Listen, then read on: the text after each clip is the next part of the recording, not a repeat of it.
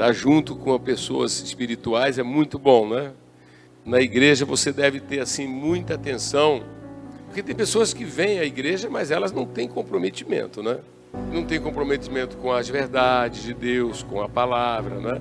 Então é muito importante você se associar, quer dizer, se aproximar, ter convivência com as pessoas que verdadeiramente são consagradas, são verdadeiras, né?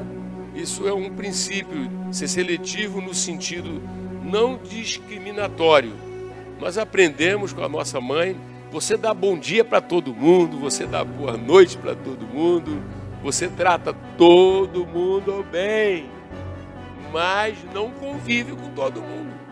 A Bíblia Sagrada, ela nos previne que entre, entre a família chamada família de Deus, conhecida por fora como família de Deus, tem os que temem e os que não temem. Tem os que servem e os que não servem.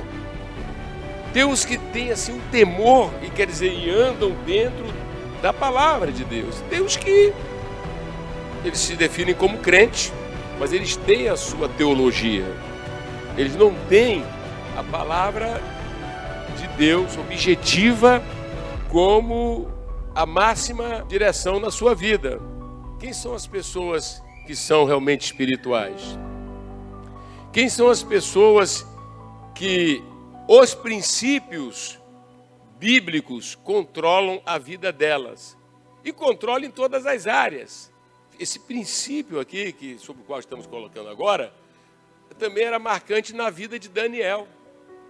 Daniel, o adolescente Daniel, na época do exílio na Babilônia, ele foi levado para a Babilônia. Nós que estamos há alguns anos no pastorado, nós percebemos que tem gente que se perde dentro do templo, se perde dentro da igreja.